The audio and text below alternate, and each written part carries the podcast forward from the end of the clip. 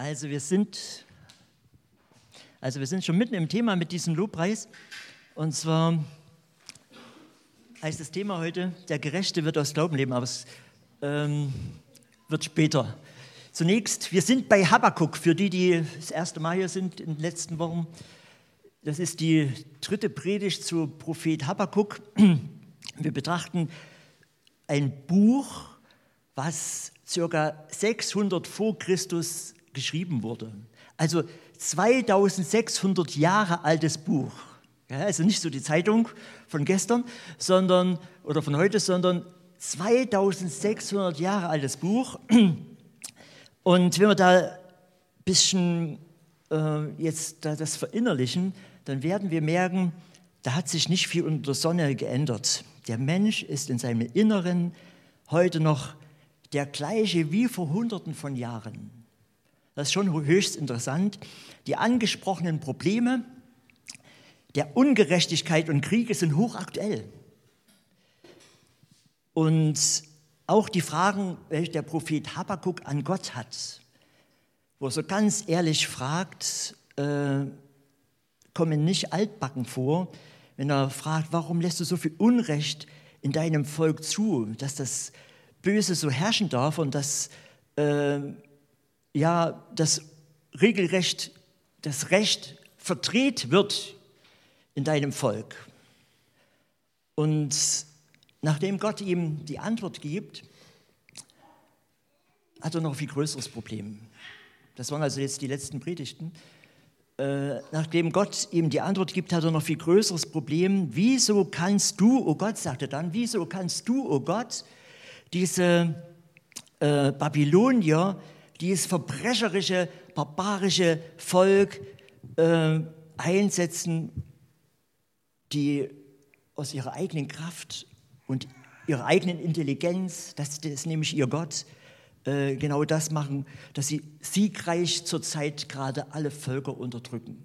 Wie kannst du das zulassen? Warum schweigst du denn, wenn diese schlimmen Menschen jetzt auch über die Gerechten wie die Ungerechten auf einmal die Herrschaft antreten. Wie kannst du das zulassen, nachdem Gott ihm gesagt hat, dass er das selbst macht? Das lesen wir Habakkuk, Habakkuk 1, Vers 13b. Das heißt, warum machst du Gott keinen Unterschied? Warum machst du keinen, Gott, äh, keinen Unterschied? Warum lässt, die, die warum lässt du die Babylonier, diese Heiden, äh, den Gerechteren und den Ungerechten gleichsam wie, Netze ein, wie, wie, wie, wie, wie Fischer mit den Netzen einfach einfischen. Warum lässt du das zu? Okay, und dann kommt die Antwort Gottes, welche wir jetzt lesen werden, Text Kapitel 2 ab Vers 2. Genau. Jahwe gab mir Antwort und sagte, schreib nieder, was du siehst. Schreib es deutlich auf die Tafeln, dass man es fließend lesen kann. Denn was du schaust, gilt zur bestimmten Zeit, es weist aufs Ende hin, es täuscht dich nicht. Und wenn es sich verzögert, warte darauf, denn es kommt bestimmt, es bleibt nicht aus. Siehe, die Strafe trifft den, der nicht aufrichtig ist, doch der Gerechte lebt durch seinen Glauben.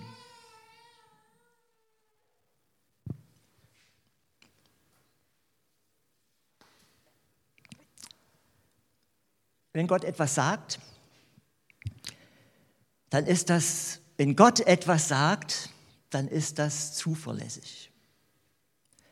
Dann ist das zuverlässig und er sagt hier, schreib es nieder, mach es total fix. Wie, das heißt, meißel es in Stein eigentlich. Gell? Schreib es fließend auf, leserlich für alle. Meißel das in Stein heißt das. Er fordert auf, dass äh, in Habakkuk auf, dass auch für eine kommende Generation noch ähm, ja, sichtbar zu machen, dass es fließend, dass sie es fließend lesen können, steht er da. Ähm, Gott weiß unser Problem, dass wenn es nicht alles so gleich passiert, so instantmäßig, so sofort, dann äh, vergessen wir manches, was im Wort Gottes steht.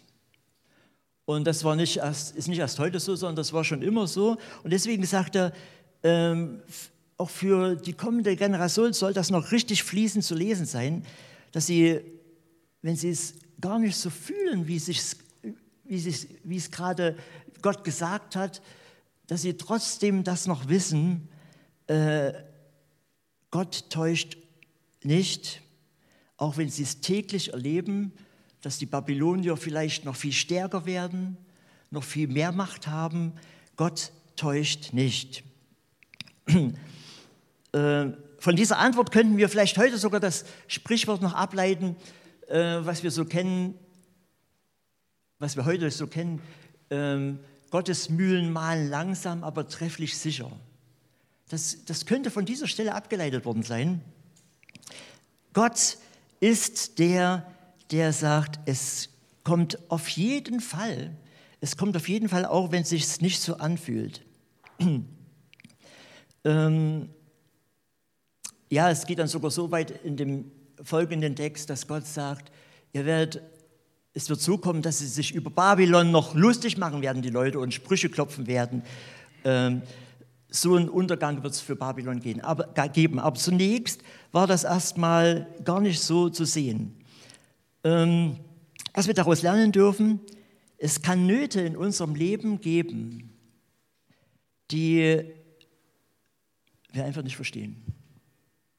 Die wir einfach nicht verstehen und vielleicht manchmal sogar lange Zeit nicht verstehen. Manchmal nicht bloß mal eine Woche oder so nicht verstehen, sondern vielleicht über Jahre nicht verstehen. Und Gott dann manchmal auch nicht mehr verstehen. Aber Gott schläft nicht. Gott schläft nicht. Er ist da, er ist bei uns und die Botschaft von Gott äh, höchstpersönlich, von Gott höchstpersönlich an Habakkuk ist dann diese äh, Strafe trifft den, der nicht aufrichtig ist, doch der Gerechte, was da steht, aber wird durch seinen Glauben leben. Wow. Der Gerechte wird durch seinen Glauben leben. ähm, Glauben, nee, glaube fest daran, auch wenn du zwischenzeitlich nichts siehst. Der Gerechte wird aus seinem Glauben leben. Wie ist das zu verstehen? Wie meint das Gott? Interessant ist, dass das also nicht eine, ähm, ein Text aus dem Neuen Testament ist, sondern dass das eine ganz, ganz, ganz alte Botschaft ist. Ähm, Abraham im ersten Buch Mose, Kapitel 15, Vers 6, dem wird schon gesagt, oder über Abraham, Abraham glaubte Gott und das, nämlich dass er ihm vertraute, das wurde ihm zur Gerechtigkeit. Ähm, es gibt nur einen Gott und von unserer menschlichen Seite auch nur eine Antwort auf Gott. Von unserer Seite her nur eine Antwort auf das Reden Gottes, und zwar, dass wir ihm glauben, dass wir ihm vertrauen. Ähm, der Gerechte wird aus Glauben leben. Das ist jetzt der erste Punkt, der Gerechte. Der Gerechte. Hm. Wer ist das? Wie füllt das die Bibel, der Gerechte? Im Alten Testament ist es eigentlich sehr, sehr klar. Und ich werde aufs Neue Testament heute noch nicht so eingehen, weil das die nächste Botschaft macht vom Tobias, nächste Woche. Der Gerechte wird aus Glauben leben. Wer ist das? ähm, bei Habakkuk haben wir schon gelesen, im Kapitel 1, Vers 13, machst du keinen Unterschied zwischen dem Ungerechten und dem Gerechteren. Oder sogar an der Stelle für, äh, Gerechte, ja, genau. Ähm, Im Alten Testament wird der Gerechte klar definiert, und zwar geht es da um eine moralische Lebensweise. Um eine moralische Lebensweise zunächst. Und ähm, der wird sozusagen gegenübergestellt gegenüber dem Ungerechten. Ein Gerechter, das wusste jeder gottesfürchtige Jude, ist einer, der eifrig dem Willen Gottes tut und das Böse meidet. In dieser Gegenüberstellung ist das Wort im Alten Testament wie auch im Neuen Testament, eigentlich voll davon. Ich lese euch mal einen Psalm vor, bloß damit wir äh, das auch nochmal so deutlich haben. Psalm 15, da schreibt David, Jahwe, wer darf Gast in deinem Zelt sein? Wer darf wohnen auf deinem heiligen Berg? Wer ohne Tadel lebt und tut, was recht ist vor dir. Wer durch und durch wahrhaftig ist und andere nicht verleumdet. Wer seinem Freund nichts Böses antut und seinen Nachbarn nicht kränkt. Wer den Verworfenen Wer den Verworfenen verachtet, aber den Gottesfürchtigen ehrt. Wer sein Versprechen nicht ändert, auch wenn es ihm zum Nachteil bringt, einen Nachteil bringt. Wer keinen Wucherzins nimmt und wer sich nicht bestechen lässt, gegen Unschuldige auszusagen, der wird niemals wanken. Der Gerechte im Alten Testament. Ähm, zu erkennen, oder zum Erkennen des Willen Gottes hatte Gott seine Gebote gegeben. Seine Gebote gegeben, dass die Menschen wussten, wie, wie ist eigentlich Gottes Wille. Und in vielen Situationen des Alten Testamentes hat er seinen Willen geoffenbart, dass sie wussten, so denkt Gott, das, das will er von mir. Ähm, und wir lesen im Neuen Testament, das Gesetz Gottes ist rein und gut. Ähm, und werden dazu aufgefordert, genauso seinen Willen zu tun. Jakobus 1, Vers 22, seid Täter des Wortes und nicht allein nur vergebliche Hörer, die sich selbst betrügen. Wo lag nun das Problem im Alten Testament? Wenn Paulus dann im Römerbrief spricht äh, vom Fluch des Gesetzes. Vom Fluch des Gesetzes, nicht irgendwie Widerspruch. Mit meinem Tun des Willen Gottes ähm, nicht mit einer tiefen Ehrfurcht vor Gott gepaart ist, führt es mich nämlich in eine verfluchte Sackgasse. Wenn das nicht mein, mein Wille, Gottes Willen, ja, mein, meine Sehnsucht, Gottes Willen zu tun, nicht mit einer tiefen Ehrfurcht gepaart ist, dann führt es mich in eine verfluchte Sackgasse, in ein Leistungsdenken vor Gott, in einen irrigen Tauschhandel einen irrigen Tauschhandel, in dem ich denke, meine guten Taten, wo ich mich darum bemühe, könnten die schlechteren aufheben und mich so gerecht machen vor Gott.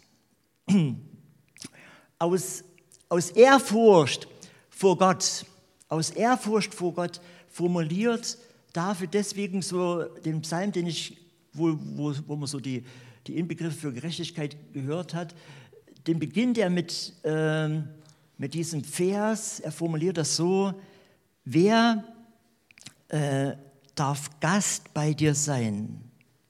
Wer darf Gast bei dir sein? Und ich denke, äh, er weiß, auch wenn er so lebt, wie Gott es will, dann ist das trotzdem eine ganz große Gnade, dass ich bei, vor Gott irgendwie erscheinen darf. Dass ich vor Gott sein darf. und ich noch lange nicht zur Gerechtigkeit Gottes sind reiche, aber ich darf in seine Nähe treten. Diese Ehrfurcht also vor Gott, diese Ehrfurcht, dieses unendliche hohe Denken über Gottes Weisheit, Größe, Macht, Gerechtigkeit und Liebe äußert sich bei uns Menschen ähm, im Vertrauen, im Vertrauen gegenüber Gott, im Vertrauen, im Glauben gegenüber Gott. Der Gerechte, und da sind wir bei Punkt 2, wird aus Glauben leben oder wird durch Glauben leben. Was heißt aus Glauben zu leben? Mitten im Nicht mehr Sehen der Größe Gottes oder seiner Macht und Gerechtigkeit, weil die Babylonier nämlich real ihr Recht nicht bloß verkündeten, sondern auslebten und sie unterdrückt haben. Mitten in diesem, dass täglich das Leben eigentlich von den Babyloniern bestimmt wurde ähm, und gar nicht von Gott, sagt er, glaube an mich und meine Zusage. Also mitten in der Schwierigkeit sagt er, Glaube an mich und meine Zusage. Im Hebräer 11, Vers 6 steht, ohne Glauben ist es unmöglich, Gott wohlzugefallen. Denn wer Gott naht, muss glauben, dass er ist und denen, die ihn suchen, ein Belohner sein wird. Und diesen Gedanken äh, formuliert letztendlich ähm, Gott hier gegenüber Habakkuk. Oft begreifen wir erst in der ganz großen Not, und in der waren sie gerade auch durch die Babylonier, wie hilfreich wir eigentlich, äh, wie hilflos wir eigentlich sind ohne Gott und wie sehr wir ihn zum Leben brauchen. Der Mensch seit Adam ähm, lebt in der Trennung von Gott, das wissen wir, und damit oder seitdem ist er einem fatalen Irrtum aufgelaufen, einem fatalen Irrtum aufgelaufen, indem er nämlich meint, dass irgendwas auf dieser Erde, irgendwas, was er besitzt, sein wäre und dass er der Macher wäre, das, was er gerade getan hat. Wir sind immer, das sagt uns das Wort Gottes, nur Geführte, nur Betrachter, manchmal auch Verwalter, aber nie Besitzer. Nie Besitzer, auch nicht des Lebens erst recht nicht des Lebens. Ja. Geführte deshalb, weil wir als freie Geistwesen für ein Gegenüber, nämlich Gott, geschaffen wurden und entweder wir vertrauen uns seiner Führung an, entweder wir vertrauen uns seiner Führung an oder wir glauben automatisch anderen Geistern. Und Luther sagt das so ganz drastisch, er sagt, wie in seiner Sprache so, ganz drastisch, äh, dass es ja immer so zum Ausdruck gebracht habe, also mindestens was ich von ihm weiß und gelesen habe. Von einem wirst du immer geritten, sagt er, entweder von Gott oder vom Teufel. Krass. Von einem wirst du immer geritten, entweder vom Gott, von Gott oder vom Teufel. Das heißt, wir werden getrieben, vor uns habe ich gesagt, Geführte, wir werden getrieben, indem wir uns manchmal von Begehrlichkeiten und manchmal von unseren Ängsten leiten lassen oder wir vertrauen uns Gottes Führung an. Oder wir vertrauen uns Gottes Führung an. Das ist völlig elementar für unser Leben. Und wir haben kein, es gibt eigentlich keine Alternative dazu. Entweder du wirst von Gott oder vom Teufel geritten, sagt das äh, Luther ganz drastisch. Ich sagte Geführter, geführt, wir sind, entweder, wir sind nur Geführte, wir sind nur Betrachter, Betrachter, manchmal auch Verwalter, aber nie Besitzer. Was heißt das? Wir sind hier auf dieser Erde immer Arbeiter in einem fremden Weinberg. Einem fremden Grundstück, fremden Haus, fremder Schule, fremden Laden, ähm, ja, du kannst noch alles einsetzen, was du willst, in einer fremden Wohnung. All unseren Besitz, den wir durch unsere Mühen angesammelt haben äh, oder vielleicht auch geerbt, bezeichnen wir schon falsch. Das ist ein fataler Irrtum. Wir bezeichnen den schon falsch. Es ist nicht unser Besitz, sondern nur was Anvertrautes. Krass, gell? schon in unserem ganzen Sprachgebrauch. Es ist nie unser Besitz, meine Wohnung oder so. Es ist mir nur anvertraut. Äh, selbst mein Körper ist nur im Vergleich gegenüber dem anderen Menschen mein Körper. Aber im Besuch auf meine Strähnen und meine Adern habe ich nie mir selber gemacht. Ist nicht mein Besitz. Äh, ich habe, der Körper gehört in der Weise Gott, nicht mir. Ich bin nur Verwalter. Ähm, bedenken wir, wenn wir im nächsten Moment, ich hatte überlegt, ob wir jetzt die Augen zumachen, aber lasst es offen. Wenn wir im nächsten Moment vor dem Höchsten von Angesicht stehen, äh, wird das uns hier anvertraute Leben, was wir jetzt gerade leben, das hier anvertraute Leben nur wie ein realer Traum nach dem Erwachen vorkommen. Nur wie ein realer Traum nach dem Erwachen vorkommen. Ich habe diese Woche am Morgen mit der Kochi über äh, eine Thematik gesprochen und sie dazu gefragt, was, was meinst du jetzt eigentlich dazu? Und sie sagte, hast du mit mir überhaupt noch nicht drüber gesprochen? Ich sage, oh ja, habe ich mit dir drüber gesprochen? Ich habe das kurz vorher geträumt, dass ich mit ihr drüber gesprochen habe. So real hatte ich den Traum erlebt, dass ich äh, nach dem Erwachen, also ein paar Minuten später, mit ihr drüber sprechen wollte, weil ich gedacht, das habe ich gerade mit ihr erzählt.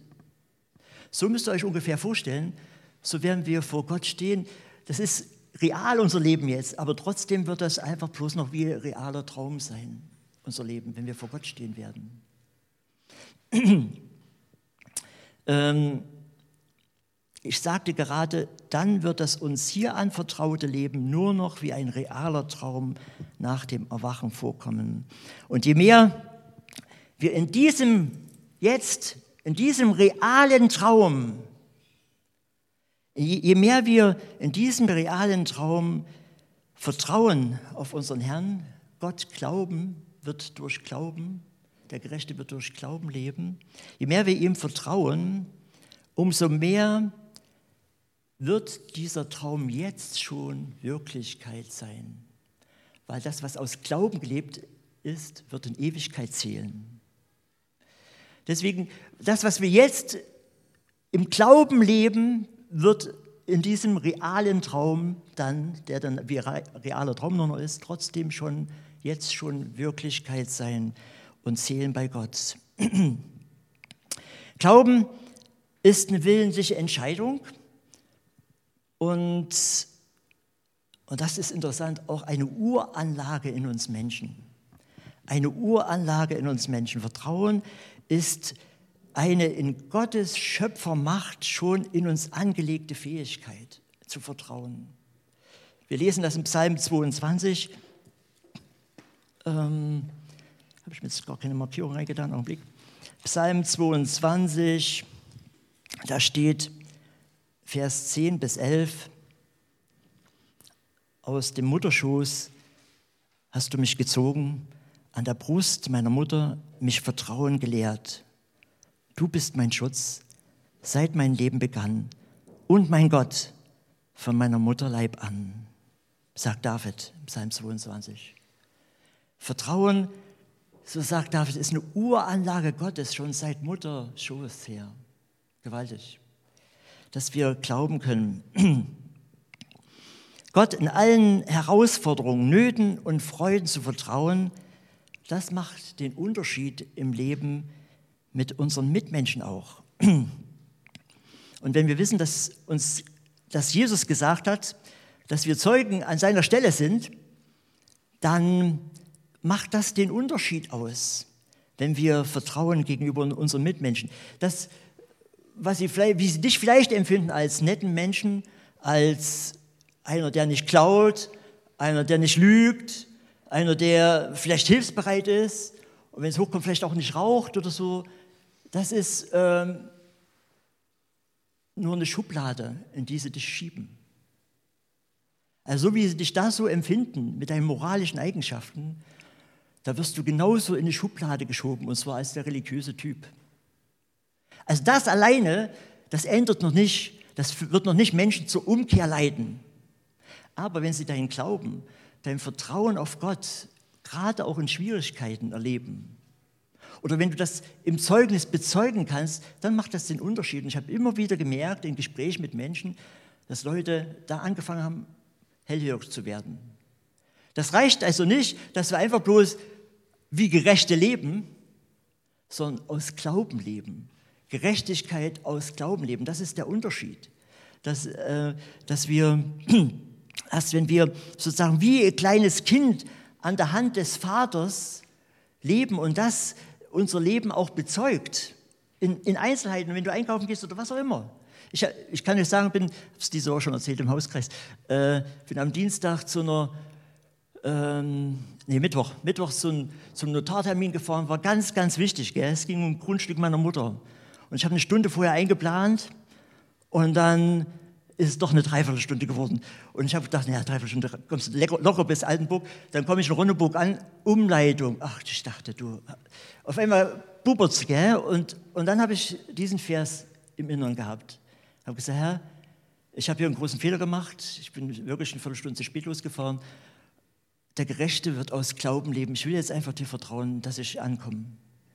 Ich habe natürlich aufs Gas gedrückt, bin aber wahnsinnig gefahren und äh, ähm, bin fünf Minuten vorher da gewesen. Ja. Aber was ich sagen wollte ist, diese Angst, die da sofort hochkommt ja, in unserem Leben, in jeden, jeden Bereichen des Alltags, kommt sofort, es ändert sich irgendwas, kommt Angst hoch. Und dann das festzuhalten, der Gerechte aber wird aus Glauben leben. Ich will dir jetzt das alles anvertrauen. Und du, auch wenn, wenn ich vielleicht nicht pünktlich komme, wirst du es noch gut machen und du wirst was draus machen. Einfach Gott sozusagen dem Vertrauensvorsprung geben. Diesen Satz sage ich oft. Vertrauensvorsprung geben. Das ist wichtig für unser Leben. Das macht den Unterschied. ähm, genau. Der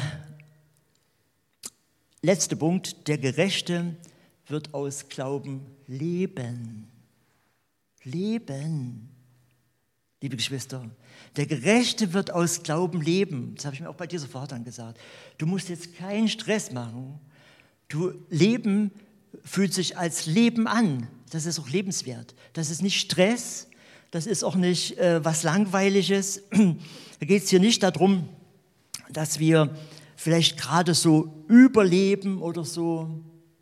Habakuk, wenn du als Gerechter mir vertraust, auch wenn du noch nichts von meiner Zusage siehst und wenn du mit allen Menschen durch die gleiche Not gehst, dann bin ich bei dir und das heißt Leben. Diese innere Gewissheit, das heißt Leben. Gott glauben heißt nicht erst in der Ewigkeit leben, sondern das heißt, Gott vertrauen heißt hier schon leben. Ähm, ich sagte gerade nicht überleben, nicht ein bisschen so leben, nicht ständig mit gesenktem Haupt leben, sondern, äh, oder laufen, sondern leben. Nein, der Gerechte wird aus Glauben leben. Alles dürfen wir, alles dürfen wir im Alltag ihm anbefehlen, an seiner Hand den Alltag bewältigen und leben. Angst muss dann Glauben, dem Glauben weichen. Wenn wir uns daran erinnern, Herr, du bist jetzt da. Dann muss Angst dem Glauben weichen. Freude bekommt, nicht, ist nicht bloß eine oberflächliche Freude, sondern Freude bekommt eine tiefe, bekommt eine tiefe Erfüllung, wenn wir im Glauben uns freuen, im Vertrauen auf den Herrn. Er, der das Leben ist, der mein Lebensgeber ist, will uns mit Hoffnung erfüllen in diesem Leben. Und ähm, will uns, ich sage es nochmal, ein Leben ohne Angst äh, leben lassen. Also, dass wir immer wieder zu ihm aus der, wir, wir, der Herr sagt das ja auch, in der Welt habt ihr Angst, aber dass wir aus der Angst, ich sage, es kommt immer, wenn schon irgendwie was Ungewisses ist, äh, kommt es in uns hoch, dass wir sofort sagen, Herr, ich will mit dir im Vertrauen leben. Psalm äh, 16 sagt David, Vers 1 und 2, du bist mein Herr, du mein einziges Glück. Beschütze mich, Gott, ich vertraue auf dich. Ich sagte, du bist mein Herr. Und Vers 11, äh, du zeigst mir den Weg, der zum Leben führt. Und wo du bist, hört die Freude nie auf. Aus deiner Hand kommt ewiges Glück, und zwar jetzt schon. Er ist treu, er ist ein liebender Vater, das wissen wir alle, aber das müssen wir immer wieder verinnerlichen. Verinnerlichen, ähm, der sich nichts mehr wünscht, sich nach nichts mehr sehnt, als dass du ihm einfach vertraust. Dass du ihm einfach vertraust. Er möchte einzig und allein, dass wir ihm glauben, wie kleine Kinder Vertrauen entgegenbringen. Der Gerechte wird aus Glauben leben. Ich möchte noch mit uns beten.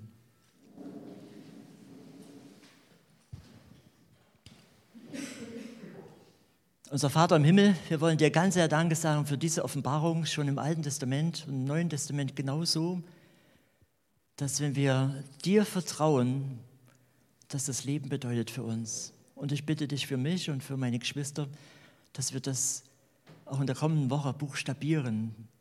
Egal in welche Probleme in welche Probleme, in welche Nöte wir kommen, was uns aus der Bahn reißt vielleicht emotional oder wo wir total geknickt sind, dass wir wissen, du bist da und du bist größer als die Situation Und ich will dir einfach vertrauen, Herr. Schenke das uns, dass wir so die Situation erleben. Danke für die gemeinsame Zeit jetzt. Lass das Wort mit uns gehen. Amen.